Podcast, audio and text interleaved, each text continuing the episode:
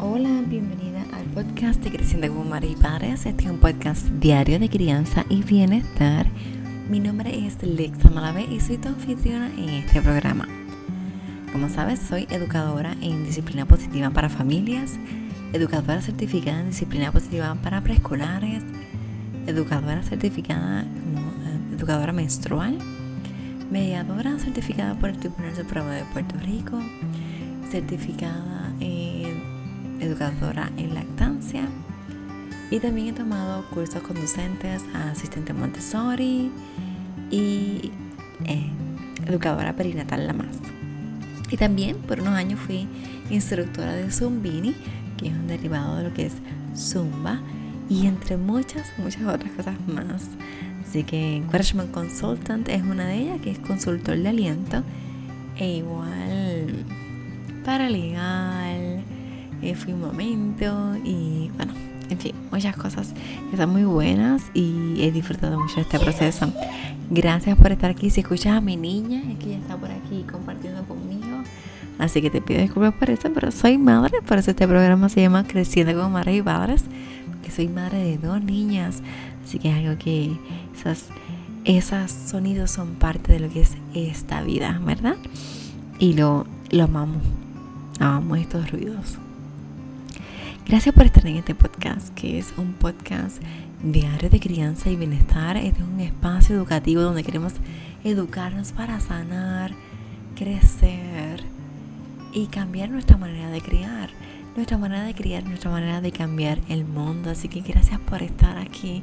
Gracias por permitirte este espacio para crecer, sanar, educarte.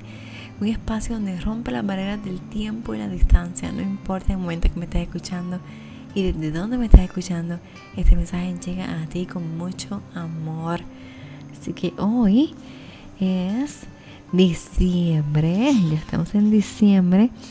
Y bueno, vamos a hablar de los hábitos. Sé que ya estamos hablando de los hábitos del nuevo año, los hábitos que queremos cambiar, hábitos saludables, pero ¿y si esos hábitos son hábitos molestosos? bueno, ¿Qué pasaría si tu, tu hija, tu hijo, tiene un hábito molestoso que tú quieres que lo elimine? Que hay algo que te molesta. Este, por ejemplo, yo tengo, y realmente no es un hábito. Eh, sí, en un momento me mordía como que le estás esquinita de la piel de la uña. Y mi niña menor lo está haciendo, se está comiendo las uñas también. Es un hábito molestoso que queremos cambiar. Hubo un momento en que mi hija mayor hacía como un con la garganta, como Pero era, no era tan, y no era a propósito. No sabemos cómo lo hacía y de pronto apareció y molestaba. Y cada vez que se lo mencionamos era como que constante, no, no se detenía. Hasta que un día lo ignoramos y ya, hace años que no lo hace. Ya ni casi ni recuerdo, ese recuerdo ese, ese, eso molestoso que hacía. Y bueno, yo no tengo un hábito molestoso como tal, pero sí me pasa que, que como te digo, cuando tomo, eh, pero eso es este, que sufro cuando tomo algún refresco, como es una soda, si le quieren llamar, una bebida eh, carbonizada, que son como la Pepsi Cola, Coca-Cola o estas otras y, me pasa que parece que el azúcar que trae, ¿verdad? Ese, ese, esa bebida me causa un tipo de alergia y yo empiezo a rasparme la garganta en cuanto me lo tomo. Y algo que ocurre solamente cuando bebo esa bebida. Así que es algo que hace mi papá también. Así que aparentemente somos alérgicos a eso.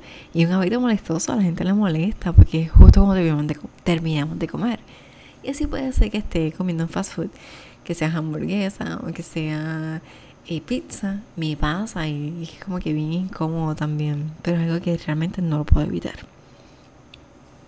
Sin embargo, estos otros hábitos que hacemos, que si, eh, no sé, rascarme o comerme las uñas o rascarme la cabeza o la cara, pues son hábitos que entre más los notamos, más empeoran, más, entre más le decimos a nuestros niños más, de que no lo hagan más, lo va a hacer, porque están ahí persistentes y ahora que ellos se han dado cuenta que lo hacen, lo van a hacer más.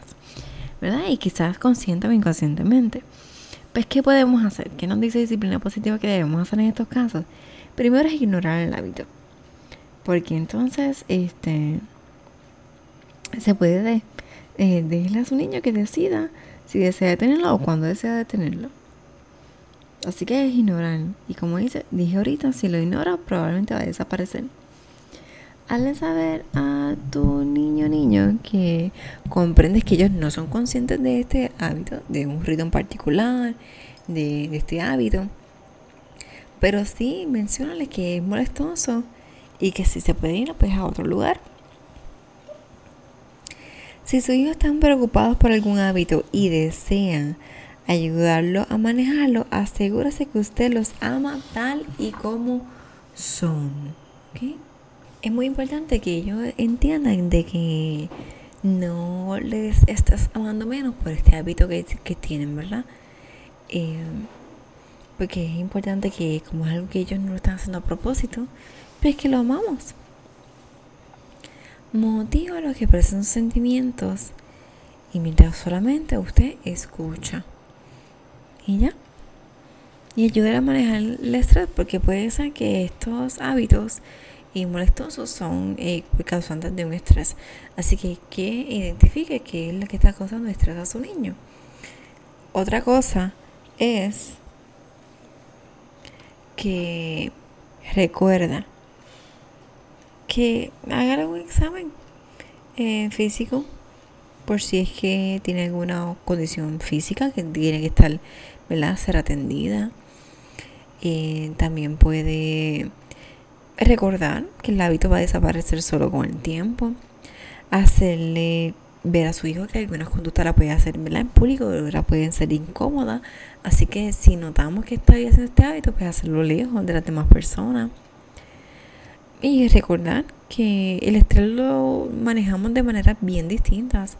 Así que vamos entonces a preguntar, a hacer juegos que no, que invita a nuestros niños a hablarnos de esa, que esa cosa que le está estresando, le está haciendo, eh, ¿verdad? Causando alguna ansiedad. Y muchas veces usar el humor. Si usas el humor para hacer preguntas, pues muy probablemente que tu hija se va a abrir y te va a contar la verdadera razón para que se está haciendo algún, algún hábito. Por ejemplo, si está mordiéndose las uñas por estrés y tú le dices, me pregunto si es que tiene tanta hambre o que no sé, eh, cualquier una broma, ¿verdad? Que sea sana. Entonces tu hija, tu hijo te va a decir la verdadera razón. No, no es porque tengo tanta hambre, es porque... Y te dice la razón. ¿Qué podemos aprender de esto? Bueno, que algunos hábitos son especiales, que algunos eh, son molestosos y pueden darse cuenta que aunque a otras personas le puede molestar su conducta, solo ellos pueden decidir cambiar. Es un hábito para toda la vida. Consejos que, ¿verdad? que podemos tomar. Bueno, debemos de tener en cuenta con esto de las bromas, ¿verdad? De hacer una pregunta como en broma para que te diga las cosas, utilízala sabiamente porque si se chupa el dedo y tú le dices que, ay, pues si sigues así chupándote este dedo, te vamos a tener que poner en brace porque vas a tener unos dientes bien virados, bien feos. Ay, pues entonces tu hija se va a sentir como mal, ¿verdad? Más allá de ver que va a necesitar los aparatos, que no son para nada cómodos, yo los tuve, mayor, ya tenía veintipico de años cuando me los puse eh, más daño a su espíritu, a su alma, a su ser, como que wow. Otra cosa es, bueno, eh, presionar a que dejen un hábito, lo que va a generar es más estrés. Así que enséñale que tú le estás amando incondicionalmente y tienes confianza en que va a dejar ese hábito en algún momento. Y darle, ofrecerle alternativas para manejarlo. Y más allá de regañar y de controlar, es acompañar. Por ejemplo, y mi niña menor tiene, y la mayor a veces, pero más la menor, y morder todo. Se echa todo a la boca, ahora se estaba mordiendo las uñas, ella muerde las camisas, ella muerde todo, todo, todo, todo, todo. Es que yo hice, compré unos showables, unos, unos aparatitos que son, este, no son plástico y dañinos, sino que están de un material seguro que se puede meter a la boca, un tipo de silicona, de silicona que se puede meter a la boca sin que cause daño ¿verdad? a su cuerpo y que ella puede morder. Y eso pues le quita las ganas de morder cuando tiene ansiedad. Es como un collar y ella se lo pone y lo muerde.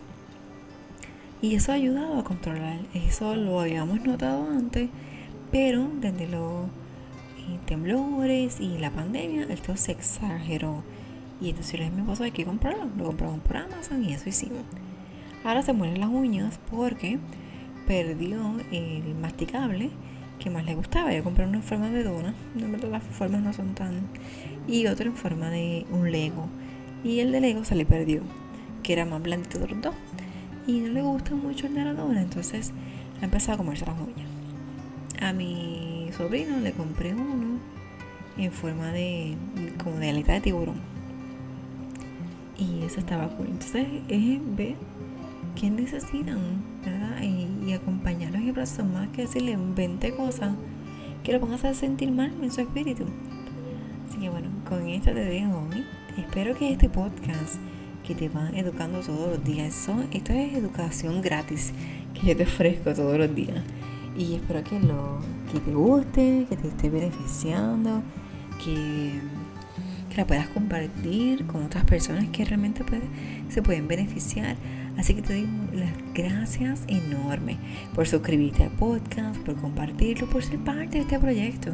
Realmente este proyecto no es mío, este proyecto es tuyo, tuyo, porque tú lo escuchas, porque lo compartes y porque estás al otro lado, eh, al otro lado de este invento, como decía Grey Dalis. Eh, dándole sentido a este proyecto. Así que muchísimas gracias y sabes qué, nos encontramos mañana, eh, siempre el podcast y últimamente esta semana la voy a hacer todas por las noches. Así que el podcast sale al aire después de las 9 de la noche, que es cuando he tenido el tiempo para grabarlo. Así que te pido disculpas si cambié el horario. Quizás te guste más en la mañana, pero pues este, esta semana me nos ha tocado por la noche. Te envío un abrazo muy fuerte y que tengas en el momento que estés escuchando el podcast un momento de un día muy feliz